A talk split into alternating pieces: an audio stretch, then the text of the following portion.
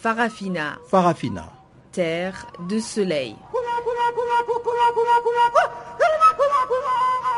Farafina. Farafina. Un magazine d'infos africaine.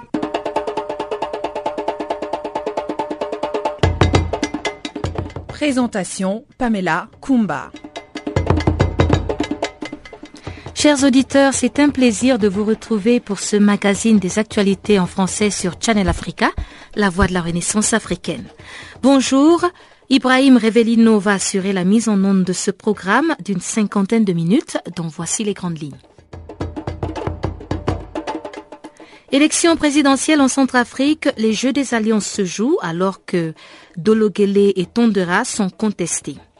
Ouverture du Parlement égyptien après trois ans d'absence, la session inaugurale s'est déroulée dimanche au Caire. Et dans cette édition, on reviendra aussi sur la grève des avocats au Niger. Voilà donc pour les titres et comme d'habitude, avant d'en parler en détail, nous vous proposons ce bulletin des informations que Jacques Wakou va nous présenter.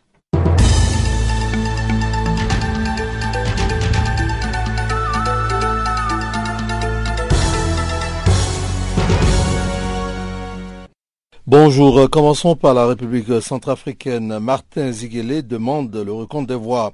Contrairement à ce que prévoit l'article 124 du Code électoral, il est impossible pour chaque candidat de vérifier que tous les suffrages portés sur sa personne, circonscription par circonscription, bureau de vote par bureau de vote, ont été effectivement et intégralement comptabilisés, à condamner le MLPC dans un communiqué daté du 11 janvier.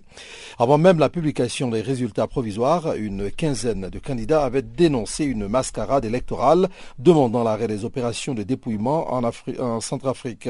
L'autorité nationale des élections, en abrégé ANE ou ANNE si vous préférez, a continué à publier des résultats globaux en mélangeant tous les jours différentes euh, préfectures à des taux divers de dépouillement, rendant impossible tout suivi et tout contrôle, poursuit le MLPC.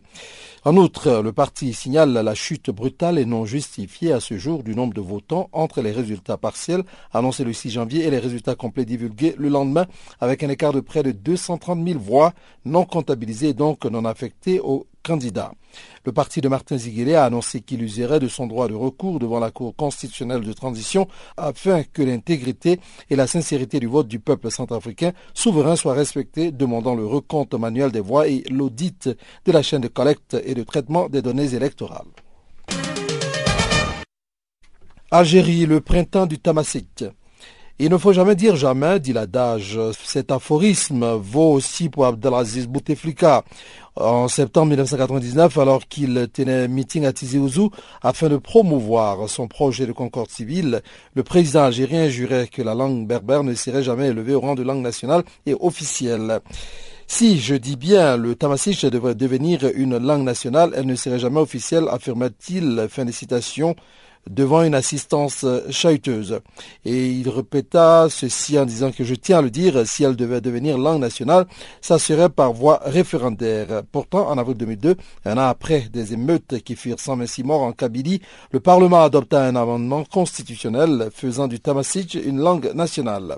Aujourd'hui, Bouteflika fait une nouvelle concession à l'avant-projet de révision de la Constitution que son directeur de cabinet a présenté ce 5 janvier, prévoit que le Tamasich devait déjà langue nationale, deviendra une langue officielle, l'arabe demeurant celle de l'État.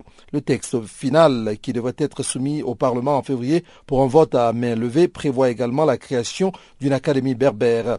Placée sous la tutelle de la présidence, elle sera chargée, sur la base de travaux et d'études d'experts, de favoriser la promotion du tamassich sur le terrain. Tout un programme donc. La consécration de cette langue, avec ses variantes kabyle, chaoui, chenoui et targui, est l'aboutissement d'un long combat mené par le mouvement culturel berbère. Situation en Allemagne à présent. Merkel pour l'expulsion des réfugiés condamnés même avec sursis. La chancelière allemande Angela Merkel s'est prononcée samedi en faveur d'un très net durcissement des règles d'expulsion des demandeurs d'asile condamnés par la justice en Allemagne, demandant que même ceux auxquels est infligée une peine avec sursis puissent être renvoyés. Au cours d'une réunion à Mayence, c'est dans le sud-ouest, les dirigeants du parti conservateur de la chancelière, c'est-à-dire le CDU ou le CDU si vous préférez, se sont mis d'accord pour demander que la perte du droit d'asile en Allemagne soit plus systématique en cas de délit. Cette prise de position doit doit désormais être discuté avec l'autre grand parti présent dans la coalition gouvernementale à Berlin, les sociodémocrates, à l'abrégé SPD. Il est important que là où la loi n'est pas suffisante, elle soit modifiée, a affirmé pendant une conférence de presse Angela Merkel, y voyant là aussi l'intérêt de la grande majorité des réfugiés. Pour l'heure, en vertu de la loi allemande, l'expulsion d'un demandeur d'asile n'a lieu qu'après une condamnation à au moins trois ans de prison, mais à la condition que sa vie ou sa santé ne soit pas menacée dans son pays d'origine. L'Allemagne a vu affluer 1,1 million de demandeurs d'asile en 2015 et les violences du Nouvel An à Cologne y ont créé un choc faisant accroître les critiques à l'égard de la politique d'ouverture des frontières aux demandeurs d'asile suivie depuis septembre par Mme Merkel. Terminons par cette note triste, la mort de l'artiste euh, David Bowie. Eh bien, David Bowie a rejoint les étoiles. Le mot légende est souvent galvaudé de nos jours avec euh, David Bowie, rien de tel. L'artiste britannique en était une, une légende vraie. Dans l'une de ses dernières chansons, Lazarus, David Bowie chante Regardez-moi, je suis au ciel, j'ai des cicatrices invisibles. David Bowie, de son vrai nom David Robert Jones, était né le 8 janvier 1947 à Londres, au Royaume-Uni donc, dans le quartier de Brixton. Dès ses 16 ans, le jeune musicien a conscience de sa photogénie. Il comprend avant tout le monde des codes de la publicité et les ressorts du scandale. Il saura en jouer. Talentueux, c'est lui qui décide l'image de ses premiers groupes, c'est lui encore qui dessine ses costumes et qui ébauche ses décors dans lesquels il évolue. Après avoir envisagé d'être mime, il se fait connaître avec le titre Space Oddity en 1969. Il explose le 6 juillet 1972 lorsque son interprétation de Starman à l'émission de télé Top of the Pop stupéfie une génération entière. Son avatar Ziggy Stardust vient de naître. David Bowie ose jouer la carte de l'androgyne, de la sexualité bizarre, troublante et terriblement séduisante. C'est un choc dans un pays qui n'a dépénalisé l'homosexualité qu'en 1967. David Bowie ose les outrances vestimentaires et gestuelles. Plus de 45 ans de carrière, une vingtaine d'albums, parmi lesquels Young Americans, Law, Hero.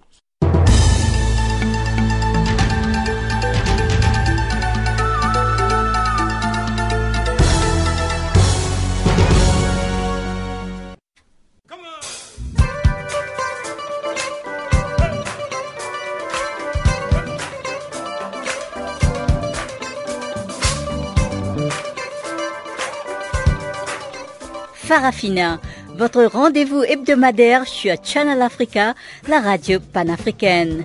Farafina, votre programme des actualités en langue française sur Channel Africa.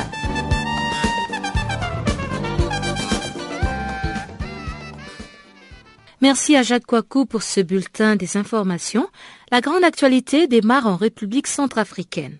L'heure est aux jeux des alliances pour la présidentielle. En effet, selon l'Agence nationale des élections, au deuxième tour, l'ancien Premier ministre Faustin Archange Touadéra, sous François Bozizé, affrontera Anissé Georges Dologueli, qui fut Premier ministre avec le feu président Ange-Félix Patassé.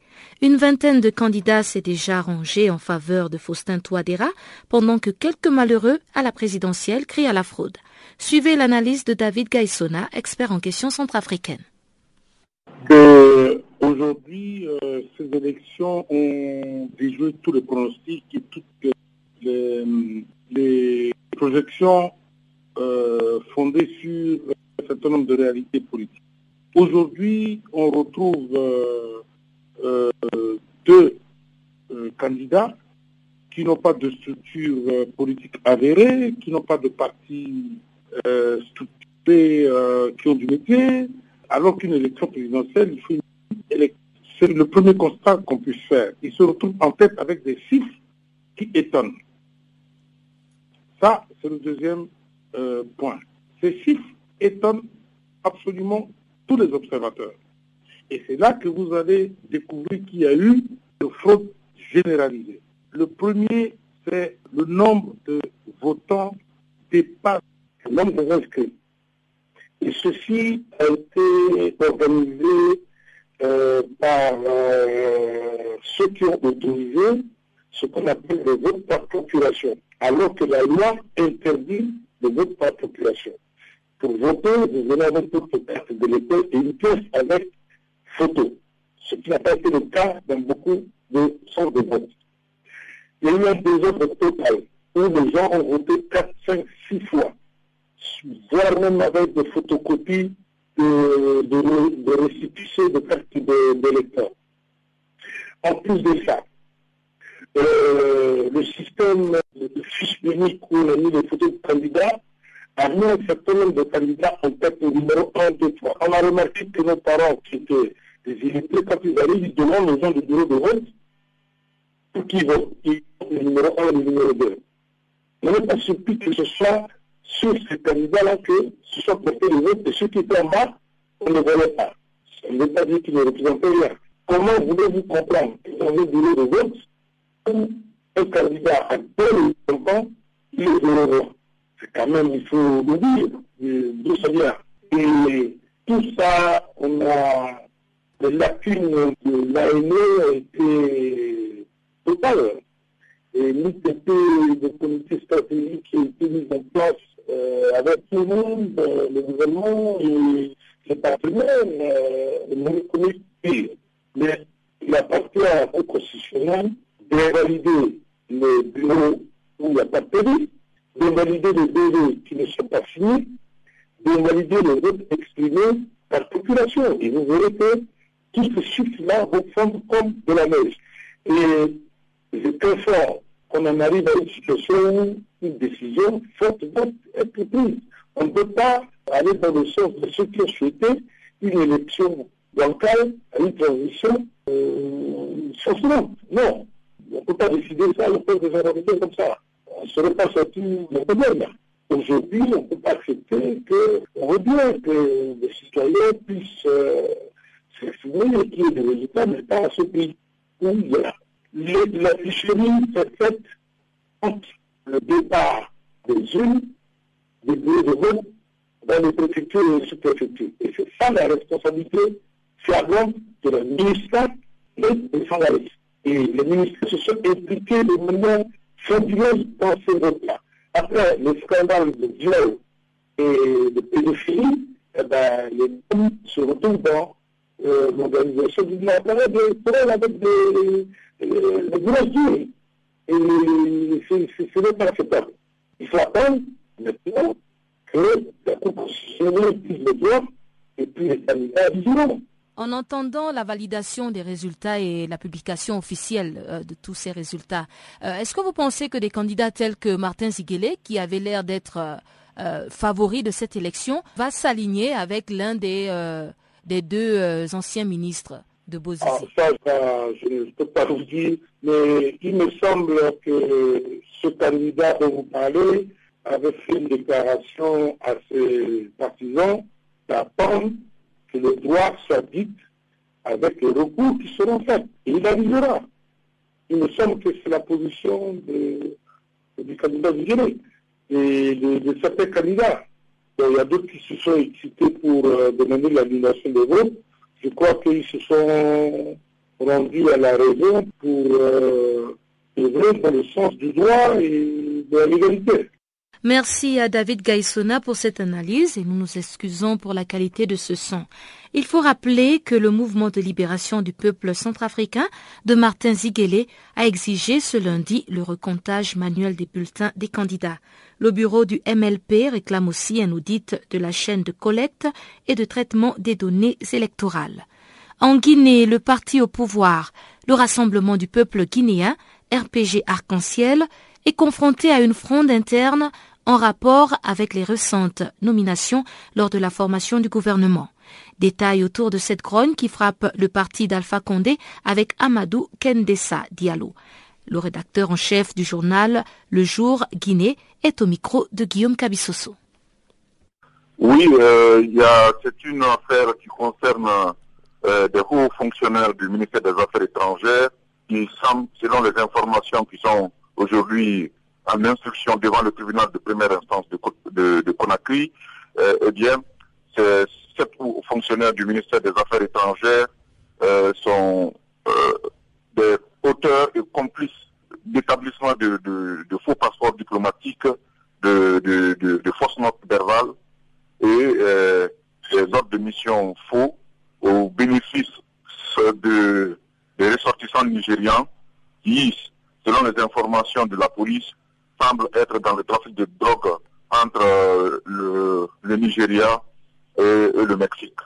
Donc c'est une filière qui, semble-t-il, a été développée et entretenue par le consul de Guinée à Lagos et qui, euh, par des filières qu'il a eu à développer, euh, faisait des, faux passeports de service et des faux passeports diplomatiques qui donnaient à des ressortissants nigérians qui, euh, avec cette fausse identité-là, arrivaient à, faire leur trafic de drogue entre, entre Lagos et le Mexique. Combien de personnes ont été jusque-là interpellées par rapport à cette affaire de trafic de, faux passeports? À, date, il y a sept hauts fonctionnaires du ministère des Affaires étrangères, dont le secrétaire général, ce qui correspond au vice-ministre quand même des Affaires étrangères, c'est-à-dire la deuxième personnalité du ministère des Affaires étrangères de la diplomatie guinéenne, est, aujourd'hui sous les verrous.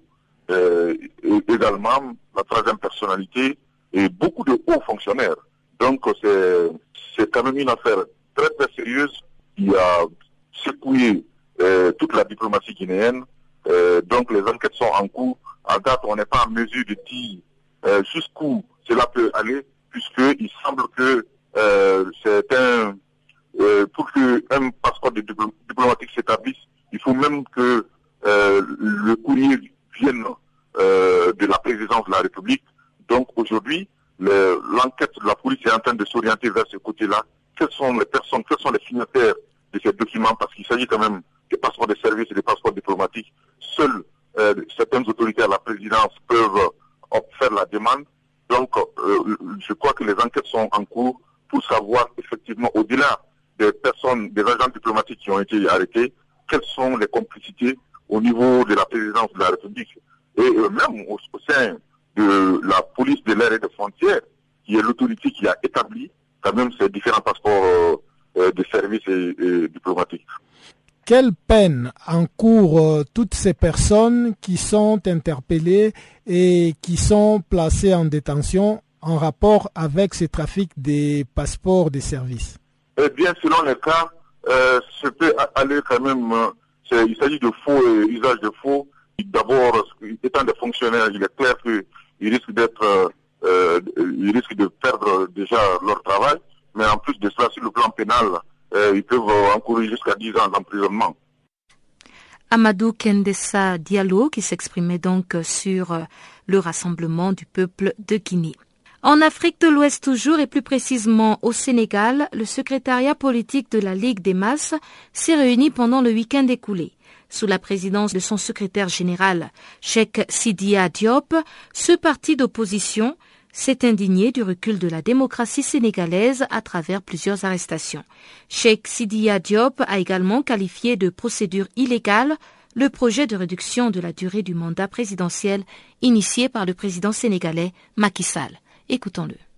Lorsqu'on a des arrestations arbitraires qui ne cessent de se succéder avec une recrudescence incroyable. Combien d'hommes politiques ont été en prison? On ne peut même pas les compter. C'est le seul pays maintenant où je vois. On attrape quelqu'un, on l'amène en prison, la justice libère cette personne. Et on utilise les instruments de la justice pour arrêter cette personne, en plus pour libérer cette personne-là. Les exemples en sont là. Le, cas de Karim Wad, le, cas de Toussaint Manga, Victor Diouf. Vous avez aussi récemment Omar Sarr, avant eux, il y a eu Samuel Sarr. Hein? J'ai jamais vu un régime aussi liberticide que celui-là. Et c'est scandaleux. On arrête les éléments du PDS. Même c'est même pas le PDS, mais c'est les droits de l'homme. Récemment, vous avez vu, on a arrêté des journalistes. Donc lorsqu'on a des arrestations arbitraires qui ne cessent de continuer, hein, qui ne cessent de continuer avec une recrudescence absolue, on ne peut que dénoncer cela. Omar Sarr a été arrêté, son immunité a été transgressée, vous faites bien de mentionner Oumar Sarr. Dans votre communiqué, vous avez parlé d'une arrestation liberticide. Quelles sont les raisons? On dit qu'il a fait faux et usage de faux. En lui-même, il a signé la fille en tant que secrétaire général adjoint du PRS, délégataire de la signature du président Abdoulaye. Hein? Donc il y a beaucoup de choses. Il y a beaucoup. Abdoulaye Baldé, mon candidat à l'élection présidentielle. Sa femme n'a jamais géré un euro, mais là actuellement, elle est interdite de sortir du territoire avec des convocations à ne plus en finir. Mais vous pensez que ça, c'est l'état de. La justice ne sait même pas ce qu'on la reproche. Abdoulaye Baldé, mais lui, combien de fois il a été convoqué? Combien de fois il a été convoqué, relâché, mis en examen? On lui demande souvent en 1900 tel, vous avez eu 500 000 dans votre compte, qu'est-ce que vous avez pris Mais écoutez, je suis inspecteur d'État, je suis commissaire de police, je suis fonctionnaire de l'habitation. Ça, ça correspond bien à mon salaire. Mais comment on peut dire à la personne, y a 10 ans de cela, vous avez eu 200 000 Or, vous voyez que c'est un virement. Donc souvent, c'est des accusations qui sont fallacieuses, des accusations qui sont mensongères, des accusations qui sont inexactes. Macky n'a fait que rétrograder les acquis de la démocratie sénégalaise. Il y a carrément un investissement de l'état de droit, c'est-à-dire y a un effondrement de cette dame justice-là. Est-ce que toutes ces arrestations, toute cette répression contre euh, l'opposition euh, sénégalaise et même contre les populations est liée au fait que une bonne partie des Sénégalais s'opposent à la réduction du mandat présidentiel? Mais bien sûr, mais c'est ça, parce que lui, il avait promis de réduire. Mais tout le monde est convaincu qu'il ne va pas réduire, parce qu'on l'a vu une espèce de varier et de valser. tout le monde, tout le monde l'a constaté, une espèce de varier et de valser. Et vous savez que nous, le Sénégalais, c'est quelqu'un qui tient à sa parole. Le Sénégalais, c'est quelqu'un de fiable. Il n'aime pas les personnes qui varient ou qui valsent, etc. Il n'est pas comme ça. Moi, je ne sais pas un seul, je ne vois pas un seul sujet où Macky Sall n'a pas varié. Lorsqu'il avait promis de réduire le mandat, moi, je les ai dit qu'il ne va pas le réduire. Comment il va le réduire? Moi-même, si vous dites en tant que secrétaire général de parti, j'ai consulté 10 professeurs, même une quinzaine d'ailleurs, pour ne pas me tromper. Mais ils, m'ont délivré des recommandations en me disant clairement, il ne peut pas, c'est impossible. Parce que Macky Sall, un, s'il démissionne, il ne peut pas démissionner et se représenter parce que la démission est un acte noble. Tout le monde est d'accord avec moi. Lorsqu'on dit que je démissionne de tel poste, c'est-à-dire que moi-même, je suis exclu d'être candidat. Il ne va pas le faire. Et il ne peut pas réduire son mandat en cours. Il ne peut pas, c'est impossible. On ne peut pas dire que moi, mon mandat, je le réduis. Parce que la procédure serait illégale. Donc, il sait très bien qu'il ne peut pas le faire, qu'il n'y aura pas des élections en 2017. Il le sait très bien. je, ne sais de le dire parce que je l'ai euh, dénoncé plusieurs fois. C'est un régime. Soit il vous raquette. Il vous raquette, c'est-à-dire qu'il vous appelle, il vous dit que vous avez tant de milliards, donnez-nous tant de milliards. Ou bien il vous intimide. C'est des menaces. Matin, midi, soir, des menaces. Il vous insulte. Voilà, ne pensez pas que vous n'êtes pas touchable. Donc, vous vous calmez. C'est le muscle démocratique du Sénégal qui, est en extinction. Et il y a un seul responsable, le président Macky Sall. Maintenant, le mandat, c'est lui qui l'avait promis. C'est lui qui l'avait promis. Il avait promis. Tout le monde est en train de regarder comment il peut le faire. Maintenant, la procédure de dire que je vais saisir le Conseil constitutionnel, je vais saisir le président Je dis que les avis de ces deux institutions-là ne, sont pas liés au président de la République. Il doit cesser de berner les Sénégalais de prendre les Sénégalais pour des idiots. Les Sénégalais réfléchissent. C'est des gens, c'est des professeurs de droit public. Ce sera très difficile de sa part de tenir un référendum. Ce sera très difficile de sa part de réduire son mandat. Et là, on va vers un blocage institutionnel constitutionnel du Sénégal. Voilà, c'était son secrétaire général, Tchèque Sidia Diop, du parti d'opposition, la Ligue des Masses. En Afrique du Nord, l'actualité était marquée par la session inaugurale du Parlement égyptien tenue dimanche au Caire après trois ans d'absence. En effet, le Parlement avait été dissous en 2012 et c'est à l'issue des législatives achevées en fin 2015 que les députés égyptiens ont pu regagner la Chambre. Ali Abdelal a été élu à la présidence de la Chambre des députés égyptiens. Le nouveau Parlement égyptien a finalement été installé plus de trois ans après la dissolution de l'Assemblée dans laquelle les islamistes des frères musulmans disposaient de la majorité. Le nouveau président de l'Assemblée nationale égyptienne était un constitutionnaliste formé en France.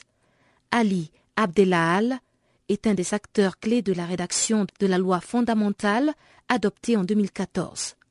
Issu d'une coalition soutenue par l'Égypte, favorable au président Abdel Fattah al-Sisi, qui dispose de plus de 400 sièges, le nouveau Parlement compte 568 membres élus et 28 nommés par le chef de l'État. Selon certains critiques, les élections législatives et parlementaires se sont déroulées l'année dernière avec un faible taux de participation de 28,3% et dans un contexte de répression des mouvements islamistes et d'autres groupes d'opposition. Le Parlement égyptien dispose maintenant de 15 jours pour approuver plusieurs centaines de textes de loi adoptés par décret présidentiel pendant la période de vacances législatives. D'autres analystes de la vie politique égyptienne estiment qu'après le départ des frères musulmans au pouvoir un an après la révolution du 25 janvier 2011, le nouveau Parlement ne repose pas sur la base populaire qui correspond à la phase importante que vit actuellement l'Égypte. Notons aussi que les divisions à l'intérieur du nouveau Parlement provoquent un manque de crédibilité et le peuple, grâce à sa conscience, a compris que les élections parlementaires ne sont pas caractérisées par la transparence requise. Ces analystes évoquent aussi le fait que certaines figures du régime Moubarak se sont infiltrées dans le nouveau Parlement. Leur position dépendra de l'évolution des conflits à l'intérieur de la Chambre. Et en plus des tentacules de l'ancien régime, les salafistes ont aussi réussi à obtenir des sièges. Même si leur nombre est minime, ils peuvent encore être influents et personne ne sait de quel côté ils se rangeront. Il existe aussi un énorme bloc parlementaire qui luttera pour le pouvoir, tandis que l'équilibre sous la coupole est encore incertain. L'Égypte a aujourd'hui plus que jamais besoin de l'union de son peuple avec des députés qui, avant de mettre le pied au Parlement, ont déjà commencé leur querelle.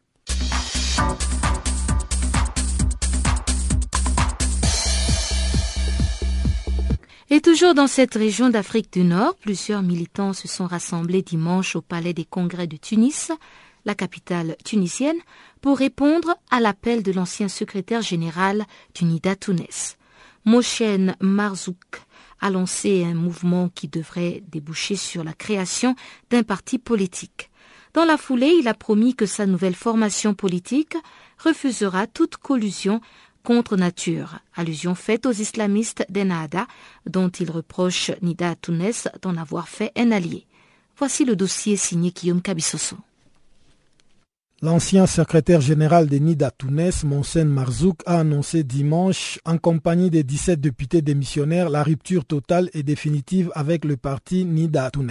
Monsen Marzouk en a profité pour annoncer le lancement d'une consultation nationale visant à recueillir les avis et les propositions en vue de l'élaboration de la ligne politique de son nouveau parti, dont la création sera annoncée officiellement le 2 mars prochain, lors d'un meeting populaire organisé dimanche au Palais des Congrès à Tunis en présence d'environ 5000 personnes selon la police. Monsen Marzouk a affirmé que le projet de son nouveau parti est fondé sur la participation populaire. Ce avant d'indiquer que le premier défi à relever pour son nouveau parti, ce sont les prochaines élections municipales. Il a aussi annoncé par ailleurs qu'une consultation nationale impliqua quelques 1 million d'individus parmi la base du parti pour les consulter sur les ambitions, objectifs et les noms à donner au parti. Selon Monsen Marzouk, le nouveau parti va s'inspirer de la pensée bourguibiste moderniste, loin des interférences entre la religion et la politique. Pour Monsen Marzouk, la rupture avec Nida Tounes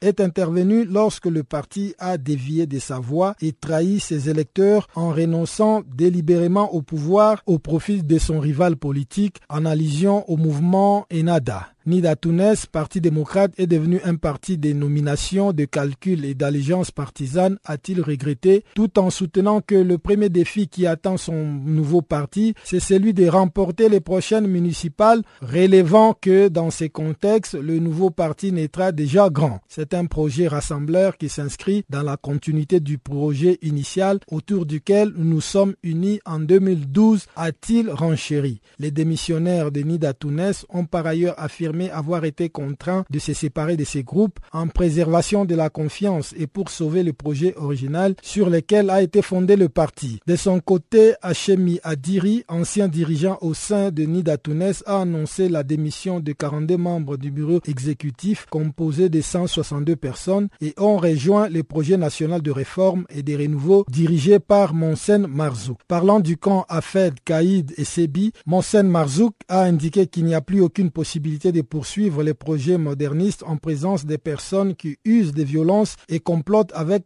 notre rival politique. Sur un autre plan, le parti Nida Tounes a été critiqué sur le rendement du gouvernement Habib Essid, notamment sur le dossier à caractère économique et sécuritaire, déplorant l'absence d'une stratégie nationale de lutte antiterroriste et de grandes réformes économiques. Une façon pour l'ex-secrétaire général de Nida Tounes d'insister sur la nécessité de réaliser la réconciliation nationale. Voilà pourquoi Monsen Marzouk a appelé le président de la République à inaugurer le 2 mars prochain les travaux du congrès de son nouveau parti, comme il a fait samedi à l'ouverture des travaux du premier congrès de Nida Tunis. C'est sur cette note que nous entrons dans le deuxième segment de Farafina avec le bulletin des nouvelles économiques présenté par Chanceline Louraquois.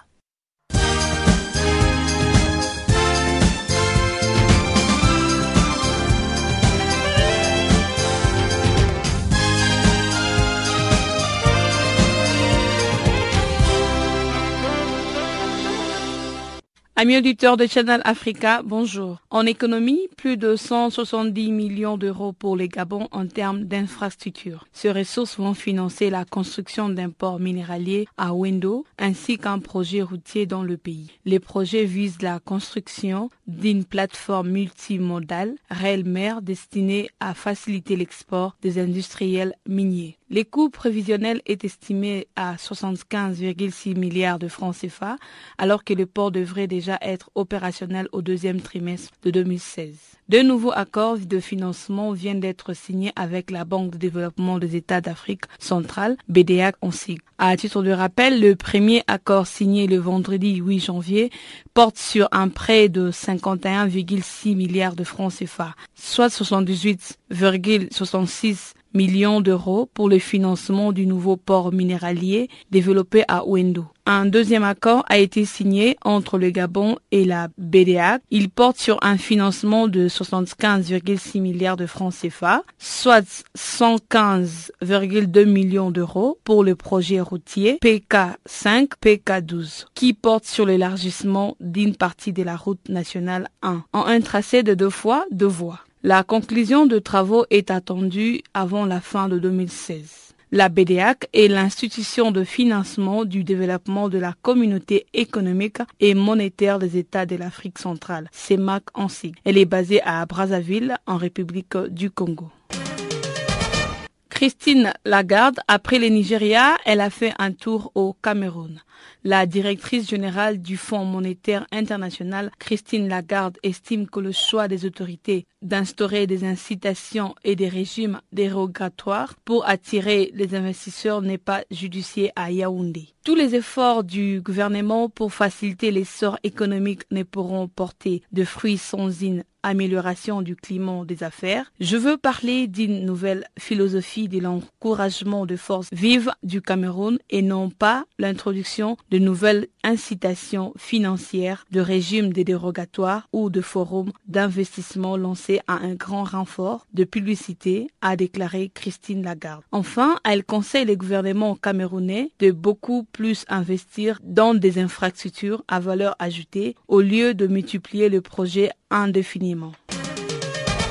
En République démocratique du Congo, l'insécurité alimentaire et la vulnérabilité de l'économie congolaise nécessitent la mise en place de réformes structurelles tant dans le domaine politique que dans le domaine économique. En effet, l'existence d'un gouvernement stable est une condition nécessaire d'une croissance soutenue à long terme. La croissance économique en RDC a profité d'un contexte extérieur marqué par une demande relativement soutenue et un niveau assez élevé des cours des matières premières. 2015 et 2016, la tendance à la hausse de la croissance se poursuit si le climat politico-sécuritaire intérieur demeure serein, y compris le contexte extérieur qui doit lui être favorable. Elle sera impulsée par les industries extractives et l'agroalimentaire qui attirent l'essentiel des investissements d'envergure. Aujourd'hui, les taux d'échange du franc congolais contre le dollar américain a connu un glissement de 0,1%. Les indicateurs montrent que la RDC a avancé mais ces progrès restent insuffisants. Il y a des effets limités sur le bien-être collectif par rapport à ses performances économiques. Affirmant que la RDC est caractérisée par de fortes inégalités socio-économiques entre provinces et entre milieux urbains et le milieu rural.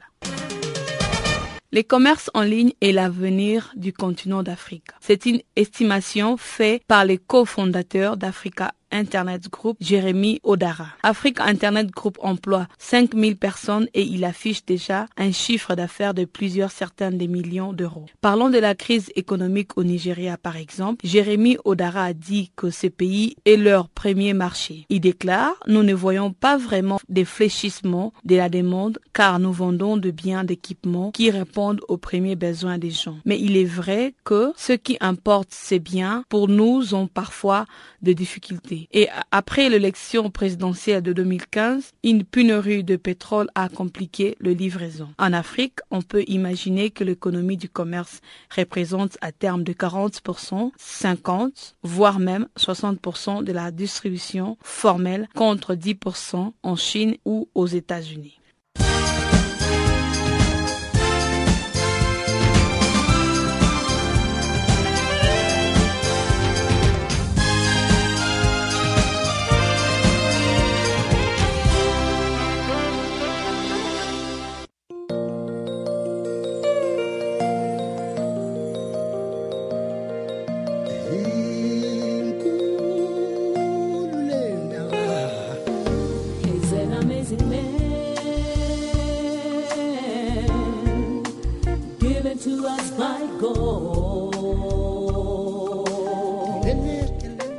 Channel Africa, la voix de la renaissance africaine.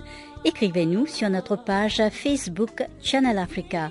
Faites-nous des tweets French Farafina ou bien Channel Africa 1.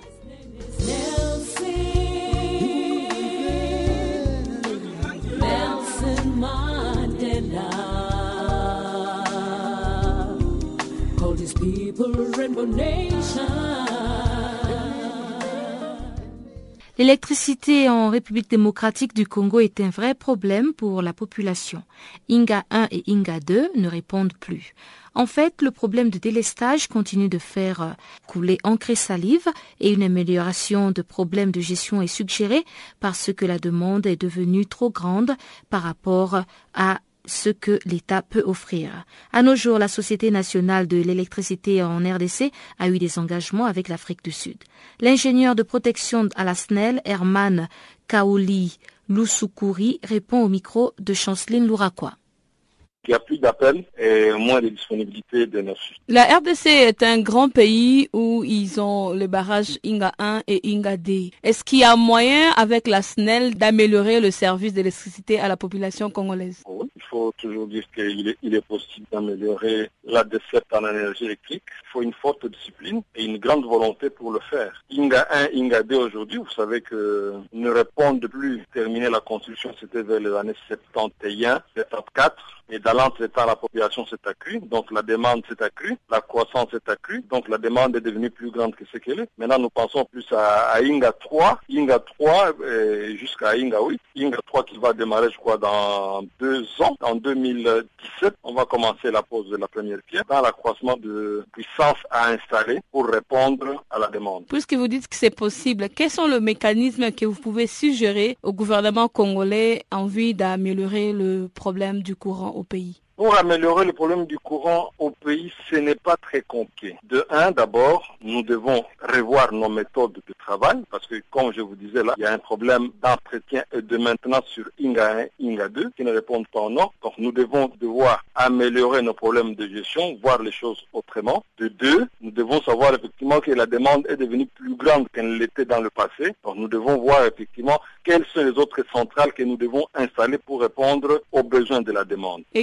Ces besoins Les besoins de la demande, c'est le développement qui, nous attend, le développement dont on nous attendons par ailleurs et que nous devons aussi vivre pour euh, nos populations. Donc nous devons savoir effectivement qu'il y a un grand appel de courant électrique, une grande demande, donc nous devons répondre à cette demande-là. On doit construire ça ensemble. Bon, moi j'apprécie cette opportunité. Je sais que le Congo est en contact avec la Sud pour la construction des INGA 3. Il y a des accords qui ont été signés. Nous devons pouvoir respecter ces accords pour permettre à ce que les autres partenaires partenaires extérieurs qui viendront après ressentent que nous avons respecté les engagements que nous avons pris avec l'Afrique du Sud et que donc ils peuvent nous faire confiance les autres engagements futurs pour exploiter le site d'Inga qui doit aller jusqu'à à Inga 12. Le site a un potentiel, le, plus grand potentiel du monde et nous devons l'exploiter totalement. Pour le moment, il, n'est même pas exploité au, dixième. Donc on a encore beaucoup de choses à faire et la demande de, de, toujours croissante. Nous devons voir effectivement comment répondre à ce monde.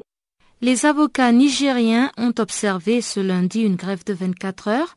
L'ordre des bâtonniers entendait ainsi protester contre la violation par la Direction générale de la documentation et de la sécurité extérieure du principe de la séparation des pouvoirs, ainsi que la violation de l'accès et du droit à la défense des personnes arrêtées dans le cadre de la tentative du coup d'État révélée par le président nigérien Mahamadou Issoufou le 17 décembre dernier. Éclairage sur ce débraillage avec maître Samna Daouda, bâtonnier au barreau de Niamey. Oui, en fait, euh, nous avons décidé de déposer les robes ce matin pour protester contre l'intervention de la DGSE, qui est un service rattaché à la présidence de la République, dans le cadre de l'exercice du, pouvoir judiciaire. En effet, le DGDSE, qui est un service de la présidence, a opéré il y a quelques jours des arrestations, des interpellations, des arrestations et détient certaines personnes civiles et militaires dans ces locaux. Et nous disons que s'agissant d'un service qui est rattaché à la présidence, donc euh, du pouvoir exécutif, il ne peut pas exercer des prérogatives du pouvoir euh, judiciaire. Donc nous disons ceci. Et en plus de cela, eh, la DGSE a refusé aux avocats, en violation du règlement de l'UOMOA, l'accès à leurs clients. Donc il y a des personnes qui sont détenues depuis des jours mais les avocats sont tout, simplement écondus quand ils ont dû rencontrer ces personnes. Or, nous sommes dans un état de droit, et dans un état de droit, lorsqu'on doit interpeller, arrêter ou détenir quelqu'un, on doit le faire dans le cadre légal, en respectant scrupuleusement le principe de la séparation du pouvoir et aussi en garantissant à la personne ses droits à la défense. Donc voilà les raisons pour lesquelles nous avons déposé les robes. Parce que personnellement, nous avons essayé de faire en sorte que les autorités comprennent qu'ils ont tout à gagner en respectant la légalité et malheureusement, jusqu'à aujourd'hui, on n'a pas eu de retour. Donc, on était obligé de sortir euh, au niveau du Conseil de l'ordre pour faire cette déclaration et déposer des robes. Ces personnes qui, se trouvent en ce moment en détention ont été arrêtées en rapport avec euh, le projet de coup d'État qui a été révélé dans votre pays, le Niger. Bon, je, a, priori, c'est ce qu'on dit, mais moi, nous, on ne peut pas savoir parce que les avocats n'ont même pas pu avoir accès à ces personnes. On ne sait pas si c'est dans le cadre du coup d'État ou c'est dans le cadre d'autres affaires. Mais l'un de l'autre, l'un de l'autre, au niveau du barreau, nous ne disons pas que l'État n'a pas le droit de faire des poursuites. Nous ne disons pas qu'il ne peut pas y avoir des poursuites contre des personnes, quelles qu'elles soient. Mais nous disons que lorsqu'on doit poursuivre quelqu'un, on doit le faire en respectant le cadre légal. Si c'est des militaires, il y a une juridiction du tribunal militaire qui est compétent. Si c'est des civils, c'est des, affaires de droit commun, il y a des juridictions de droit commun qui sont compétentes. Et ces arrestations concernent à peu près combien de personnes? Je n'en sais rien, mais je sais que d'après les, PV de, de, constat que j'ai reçus, parce que les avocats, lorsqu'ils ont été au niveau des services euh, de la DG2SE, ils ont fait établir des constats d'ici. Donc, à travers les constats que j'ai, il y a plus d'une dizaine. Et donc, euh, si je comprends bien le motif euh, de votre grève, c'est parce qu'on vous refuse d'avoir l'accès à certaines personnes qui seraient arrêtées. C'est deux raisons principales. C'est le fait qu'il y a une violation du principe de la séparation des pouvoirs qui impose ce principe qui impose que lorsque le pouvoir judiciaire soit séparé du pouvoir exécutif, mais aussi il y a une violation de l'accès et du droit à la défense. Voilà. L'Afrique du Sud n'est pas un pays raciste, ce sont les propos du président sud-africain Jacob Zuma. Il s'exprimait ainsi à Rustenburg en marge des festivités marquant le 104 anniversaire de l'ANC, le Congrès national africain au pouvoir. Le président Zuma réagissait contre un tweet de Penny Sparrow la semaine dernière traitant les Noirs de singes et ce tweet a embrasé le pays. Tout est parti d'un post de Penny Sparrow sur les réseaux sociaux. L'écrivaine blanche a traité les Noirs de singes qui ont été relâchés la veille et le jour du Nouvel An sur les plages publiques. Ces commentaires ont provoqué un tollé général. Le président sud-africain Jacob Zuma a promis samedi de lutter contre le racisme qui divise la nation. Il a déclaré au Royal Bafokeng Stadium dans la province du Nord-Ouest, je cite, Ceux embrassant le racisme et ceux qui sont racistes vivent dans le passé. Il est clair qu'il y a une minorité dans notre pays qui recèle encore un désir de séparer nos communautés et qui idolâtre les chefs de l'époque de l'apartheid. Fin de citation du président Zuma qui a réitéré ses propos lors d'une interview sur la chaîne de télévision nationale SABC. L'ANC a lancé un appel pour tolérance zéro contre le racisme et a tenu à recadrer les choses. La nation arc-en-ciel n'est pas raciste. Les communautés se fréquentent entre elles, les races se mélangent, les blancs vont avec les noirs, les indiens et les métis, tout le monde confondu. Il n'y a plus d'apartheid, il n'y a plus de discrimination, et ceux qui refusent d'accepter la nouvelle réalité sud-africaine unie doivent être sanctionnés. Il faut qu'il y ait maintenant des conséquences pour les gens qui pratiquent ou disent des choses racistes. Ça ne doit pas seulement être une question de dire désolé, je m'excuse, il doit avoir des conséquences. Et je pense que la réaction du public est tout à fait correcte. Et nous disons que faire de ces individus, nous devons les sanctionner. Ne prétendons pas comme si c'est un énorme problème. C'est un problème d'individus spécifiques, réglons ça avec eux et je pense que c'est ce qu'il faut faire. À noter que la semaine dernière, l'ANC a porté plainte contre ces Sud-Africains qui font des remarques racistes sur des plateformes de médias sociaux. Il s'agit notamment de l'économiste de Standard Bank, Chris Hart, l'ancien agent immobilier Penny Sparrow et l'entraîneur de fitness Justin Van Vuren. Au chapitre de la santé, sida et tuberculose vont de pair. C'est en effet ce que nous explique Dr Papi Likua, généraliste dans un hôpital de Cape Town. Au micro de Chanceline Louraquois, il nous parle de l'apparition de nouveaux traitements du sida en Afrique du Sud. Dr Papi Likua évoque également un aspect lié à la tuberculose en Afrique pour prolonger la vie. Euh, il y a les cancers qui permettent euh, de les aider moralement avec, et il y a les traitements. En fait, je trouve que le système en Afrique du Sud est un bon système. Bon, c'est vraiment un bon thème. L'Afrique du Sud est parmi les pays, en fait, c'est parmi, moi, c'est parmi les pays les plus affectés du monde. Le médicament qui est bien sorti, c'est vraiment un comprimé qui contient trois, trois composantes. Hein. C'est un médicament qui contient trois comprimés. Et il contient trois pénophavir, euh, namitricitapine, euh, c'est simplement un médicament pour permettre à ces gens d'être euh, un médicament qu'on doit prendre une fois le soir. C'est mieux que prendre beaucoup de médicaments à la fois. C'est seulement pour les faciliter, en fait, euh, une bonne adhérence, pour qu'ils prennent, parce que je trouve que l'adhérence, c'est des gens qui ont le cas est vraiment très important, parce que quand il n'y a pas une bonne adhérence, il y a des complications, il y a, il y a la résistance de, du microbe, ce qui fait qu'on a essayé de, mettre ces trois comprimés, ces trois médicaments en un seul comprimé. Il faut prendre chaque euh, soir et ça les permet en fait de, ça permet une bonne adhérence. Hein, en fait ça. Mais en réalité, euh, il n'y a qu'un seul composant dans ces médicaments qui est qui est ajouté. Mais les autres, le ténophandi et favirens étaient là depuis longtemps et encore euh, la névidine qui était là, mais on a certainement ajouté un comprimé, un, composant dans un.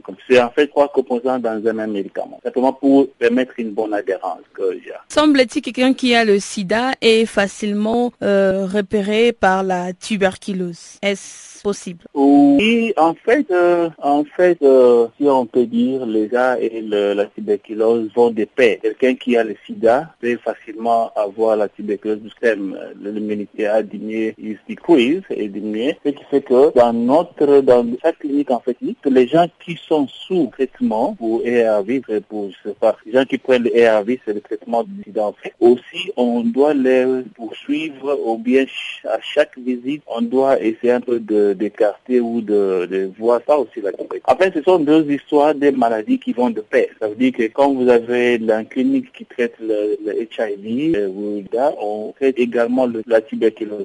En fait, c'est ce sont ces gens-là qui attrapent facilement la tuberculose que l'immunité euh, Comme vous dites que le sida et la tuberculose vont de pair, donc vous voulez voulait dire que quelqu'un qui a la tuberculose, on peut euh, directement conclure que la personne doit aussi avoir le sida avec elle Oui, en fait, ce dernier jour, ce qu'on fait, si quelqu'un a la tuberculose, le fils doit avoir le sida, il doit avoir le HIV qui doit être testé. On doit le checker s'il n'a pas le HIV. En fait, tout le monde qui a le sida, on doit écarter la tuberculose. Puisque avant de commencer le traitement, il faut faire en sorte que la personne n'a pas la tuberculose. Quand vous commencez le traitement du sida sans pour autant écarter la tuberculose, il y a ce qu'on appelle euh, IRIS, qu'on appelle c'est Human Reconciliation Syndrome. Ça veut dire que la tuberculose peut devenir plus compliquée, comme je dis, plus compliquée. Quelqu'un qui a la tuberculose, ça veut dire mieux les diagnostics, ou quelqu'un qui a qu'on a qu'on vient de diagnostiquer, vous devez aussi checker si la personne n'est pas n'a pas le sida. Puisque quand cette personne a la tuberculose, aussitôt qu'on a commencé le traitement de la tuberculose, après deux semaines, la personne doit commencer avec le, comment quel que soit son niveau de CD50, la personne doit commencer avec le, le, traitement de, de, Ça, c'est en fait le new, le new guideline ici en Afrique. Et voilà qui nous mène tout droit au bulletin des sports. On retrouve encore une fois Chanceline Louraquois.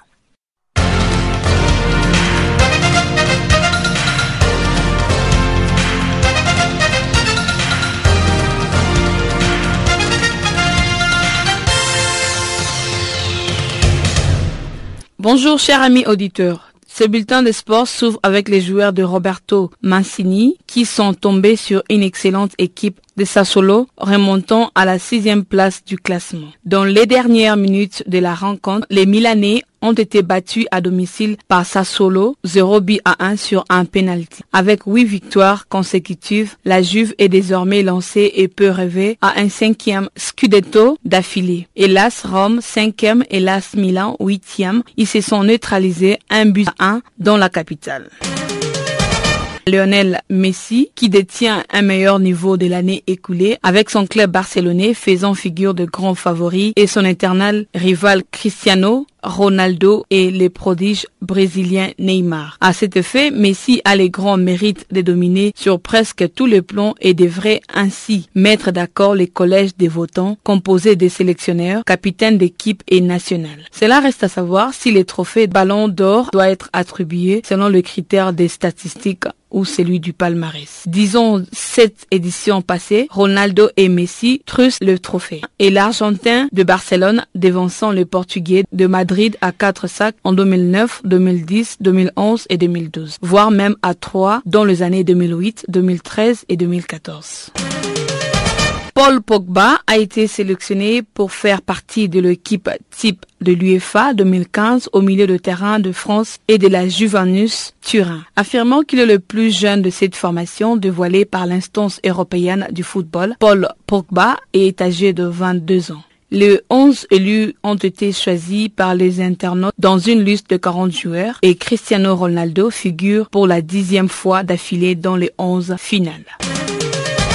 CAF Award 2015, battu dans un mouchoir de poche par les Gabonais et après avoir fait une bonne figure dans un premier temps ainsi que les années passées, Yaya Touré est indigne du sacre de Pierre-Emerick Aubameyang, élu comme étant meilleur joueur africain. Les joueurs Yaya Touré s'expriment, je cite, je crois que ce qui fait la honte de l'Afrique, car c'est comporter de la sorte, c'est indécent. La FIFA même, avec toutes les histoires de corruption, ne ferait pas ça. Yaya Touré ne comprend pas comment le titre a pu lui échapper. Il ajoute, je suis beaucoup dessus, c'est triste de voir l'Afrique réagir de la sorte, qu'elle ne donne pas d'importance aux choses africaines. Il continue sa déclaration, nous les Africains, nous ne montrons pas que l'Afrique est importante à nos yeux. Nous privilégions plus l'extérieur que notre propre continent. C'est ce qui est lamentable. Fin de citation. Jusque-là, Yaya Touré ne comprend pas comment le titre a pu lui filer sous le nez. En donnant l'exemple de Lionel Messi qui a remporté tous les trophées, mais c'est Cristiano Ronaldo qui à son tour a les trophées. Au fait, le ballon d'or le 11 janvier 2016. Yaya Touré souligne qu'Aubameyang était au-dessus du lot en club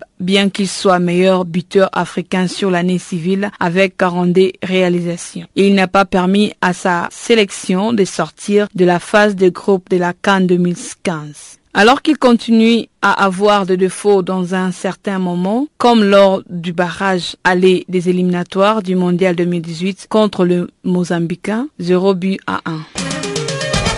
L'Algérie vient d'être qualifiée pour le Jeu olympique Rio 2016 et Brahimi ainsi que Mahrez risquent de manquer le prochain Jeu olympique car il se pourrait bien qu'il change de club au cours de l'intersaison. Selon le dirigeant Raoult Raoua, une sélection ne peut bloquer ses joueurs que pour une compétition internationale par saison. La Cannes 2017 sera énablement au programme en 2016 et 2017.